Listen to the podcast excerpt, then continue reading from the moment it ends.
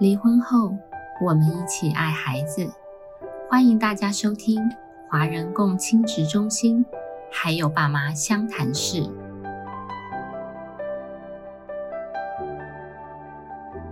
大家好，我是今天的主持人凯丽心理师。那今天我们邀请到在新竹职业的曾君梅律师。同时，他也参与了我们三阶段的亲职协调课程。那我们先欢迎甄律师跟听众打声招呼。凯丽心理师，还有各位听众，大家好，我是曾君美律师。啊，是好久不见，就是欢迎你来跟我们有一个对谈。那我们知道说，律师会处理的案件类型有刑事、民事、家事。那您觉得处理牵涉到孩子的家事案件，如果你自己的当事人啊，他跟你讲他可能有一些作为，你听起来其实蛮损及孩子的利益的时候，譬如说我们很常见啊，在会面，那他就会想要不乐于孩子跟对方的相处，那可能有一些作为也会造成孩子的压力，或者是我们说阻碍这个会面。那你会怎么跟你的当事人工作啊？一开始应该是会好好的跟他讲啊。对，如果他的行为真的是太过分的话，其实我有时候会直接训斥我的当事人。对，直接哦，你怕他解除委任哦？呃，因为。一定是已经就是觉得好好讲已经没有办法了啦，对啊，所以真的后来真的有时候受不了的时候，就是我是觉得真的不行这样的，有有这样子过啦，但是好像当事人他们也是听而已，也不一定听得进去啊，我我自己这么觉得，对，而且其实很多时候他们自己是看不到自己的行为是对小孩不好的，他们反而觉得我限制或者阻碍会面。其实是对小孩好，对，或者是我是为了小孩我才这么做，所以其实要去扭转他这个想法，真的蛮困难的。对我有一件有慢慢试成功过，是是他有慢慢发现，其实小孩是想要会面的，所以小孩是想要跟妈妈或者跟爸爸那一方会面，所以他慢慢去调试那个心态。他怎么看到孩子想要跟对方会面啊？嗯，像是他说礼拜六的时候可以跟妈妈会面，他就说平常小孩要上课的时候都会赖床，可是礼拜六那一天要会面的时候，可能早上七点就会自己起床，然后把棉被折好，然后就可能在等待妈妈要来这样子，就是很明显的，就是平常上课可能会赖床不想上课，可是反而跟妈妈见面的时候自己会主动，所以。爸爸是看到小孩这样的行为，他才啊，他才觉得说，嗯，其实小孩是会期待的，对，会喜欢的。哎，我觉得蛮好的，要肯定这个当事人是一个蛮细微的观察，而且还是蛮正向的去看待，说，哎，孩子这个行为，嗯，想要跟妈妈见面是期待的，对。所以他就转而比较能够去支持这个部分，对不对？是是是，所以呃，有一些当事人，如果你觉得他在会面上的作为损及孩子的利益的时候，你说你是会直接点出来的，对。是，我记得好像看到有人形容你有侠女的性格，我在网上看到的，我都不知道为什么会这样说，我我有看到，对我我我自己是很疑惑啦，是，所以我我在想说，如果这些牵涉到孩子的部分，嗯，即使您的当事人，我我想其实。我刚问说，哎，会不会担心解除委任？但您其实还是会站在孩子的利益去提醒你的当事人，对不对？嗯，对。如果要担任那个侵权人，可是他又不友善，在孩子的会面百般阻挠的话，是不是有这样子的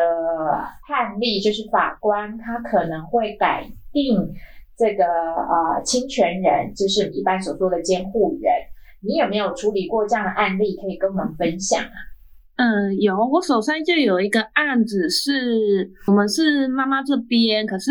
呃，小孩是由爸爸监护的。那我们是一直看不到小孩。其实他们当初是在法院调解离婚的，那双方就约定说小孩的监护权是给爸爸，然后妈妈这边是有个固定的会面交往时间，就一个月两次啊，周末可以过夜啊，有寒暑假这样。可是其实离婚之后，爸爸他就不愿意照着当初的调解笔录来进行，他就开始说。说，嗯，小孩假日要上书法课啊，小孩要去什么庙会啊之类的，就开始会用一种各种理由开始拒绝会面交往。会面方他就可以负责接送啊，要去上书法课、要去庙会的话，那就是会面方负责让孩子完成这个 作息。我们通常会这样讲啊。是啊，是啊，但是爸爸那边就是用这个理由，就是直接拒绝啦，就是直接拒绝。对，所以妈妈她就是一开始是向法院去申请。履行劝告就是一个家事事件法比较特殊的制度，它就是希望一个比较缓和的方式，然后去透过法院来劝说对方去主动履行会面交往的一个制度，它没有一个强制力。对，是通常法院收到履行劝告，法院会怎么做啊？法院怎么做？因为我我其实目前也遇到。一件而已，就是这件。然后那这件的法官他是找家事调查官去了解双方的状况，还有小孩的状况，然后透过家事调查官去劝爸爸那边可以主动来进行会面交往这样子。等到最后结果就是爸爸那边也是不愿意啦，他当然会给家事调查官一些理由啊。他这时候他他的说的理由是因为什么？婚姻期间妈妈会对小孩家暴，所以小孩其实很害怕，不想跟妈妈会面。这个这样的说法。对，所以我们履行劝告是没有效果的，那我们就是对，我们就去申请一个，就是就是用强制执行的方式，就是比较直接有强制力的。哦，下一步就是申请强制执行子女会面的强制执行。对对对，收到这样子的案子又怎么做呢？嗯，法院他们其实执行法院，他是民事民事执行处执行法院，他们就会会先发一个公文，要求爸爸那边先自己依照调解笔录来履行，然后。如果这个爸爸那边还是没有主动履行，其实执行处的做法，他也不会马上就罚钱，他还是会把双方都邀请到法院来，然后讲一个可以做会面交往的时间，这样子。那最后我们也是有谈妥的时间呐，那爸爸那边还是都是拒绝会面，他就会有一些理由啦，然后就是拒绝会面。所以我们这一件最后是民事执行处那边就有就是有罚代金这样。我好奇可以说一下罚多少钱吗？嗯，民事执行处真的是对爸爸蛮好，他可是罚最低的金额就是三万块这样子。但我知道可以连续罚啦，对不对？可以连续罚。对，其实我们最近有想有有有想要申请执行法院连续，就执行执行处那边可以连续罚，可是那个执行事务官他就比较不不倾向啦，他会劝我们说啊，这样罚爸爸的钱啊，你也就是可能。要会面也不一定可以会面的成。那如果如果又罚钱，然后这个钱最后是给国家，那那如果爸爸拿来养小孩的话，这样。就把这个钱拿养小孩就好，不要去就是说哦，让爸爸去罚这个钱，然后给国家。那个当初那个司法事务官是这样劝说我们呐，那我们也也想说，呃事务官都这样讲了，那我们就就也没有说一定要在希望就是执行处那边再再罚钱，那只是我们就就申请改定监护啦，对啊。啊，是因为好像如果这样说也是蛮有道理的，就是连续罚有些人其实他也不当一回事。对，好像是需要去沟通、去梳理，就是爸爸那边到底对于会面这件事情他的想法，或者是他也许有很多过去没有处理或过不去的一些情绪吧。嗯，对，所以有时候透过这样的外力，父母可能会更加去抵抗这件事情。对，所以你们接下来就是又进一步的去申请了改定。对，我们申请了改变监护，然后其实因为这个法院也会先排调解，那其实，在调解的时候刚好就遇到那时候是疫情停止上班上课那时候，所以其实那时候调解委员他们有要帮我们排次序。视讯的话，就是让妈妈跟小孩视讯。那其实爸爸那边也拒绝啦，甚至提出说视讯的话，他希望可以录音录影，就是录音录影这种要求之类的。嗯，所以其实就觉得说爸爸他的态度其实蛮不友善的。嗯，后来我们就也。不调解，我们就觉得说那就干脆开庭好了。所以后来就法院就排了开庭，那这个法官他就直接第一次开庭就要求说爸爸要把小孩带过来，这样子，因为法官有问题想要问小孩啦，用这样的方式就是要求爸爸带过来。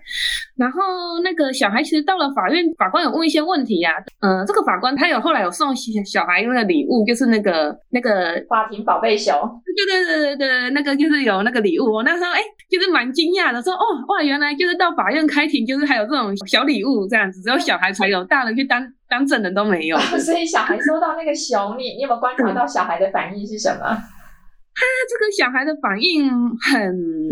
特别或说很奇怪，他其实居然是把那个熊拿给我啊！对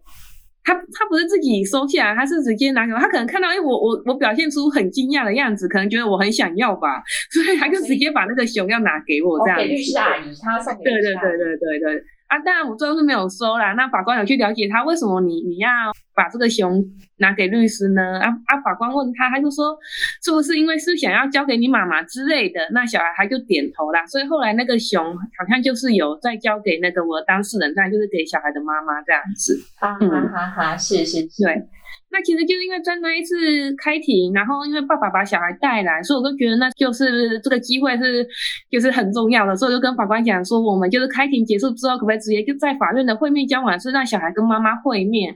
所以那一次就是小孩是终于跟跟妈妈会面了，但但是这个其实从离婚后到小孩这次会面，其实已经过了一年两个月左右。哦，一年两个月，那这个孩子多大？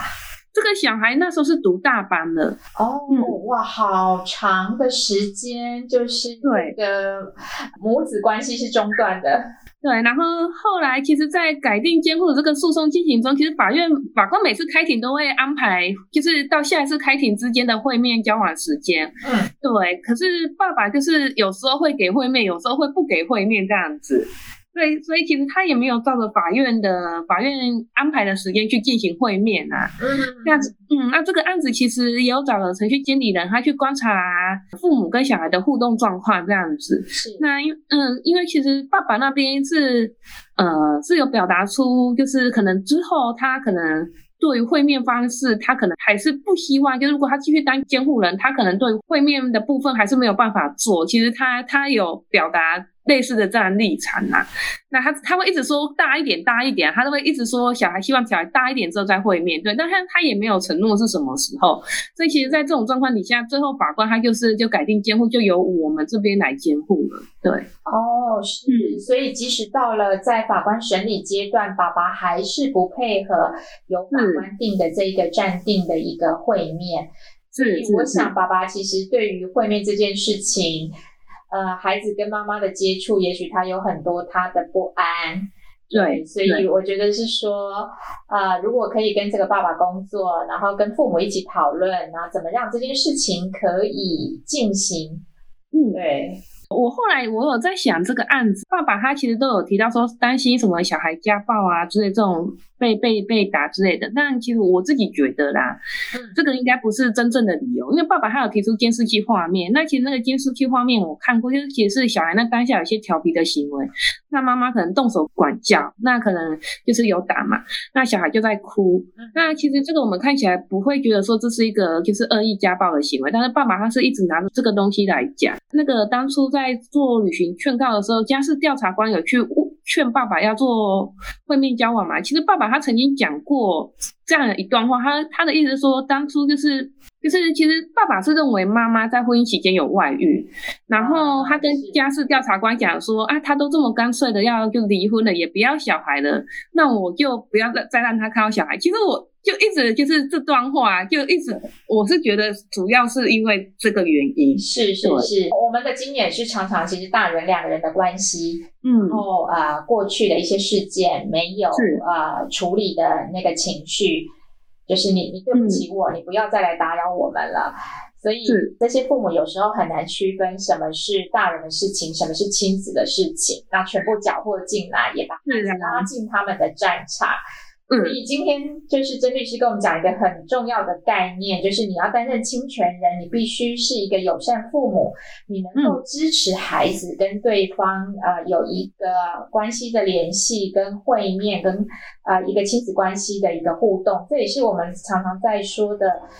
呃，离婚是大人的事情，那离婚是终止的是大人的婚姻关系，并没有终止亲子关系，孩子本来就应该要有父跟有母的关爱。嗯嗯，对。那最后，其实今天非常谢谢曾律师跟我们分享了这样的案例，也提醒所有的父母，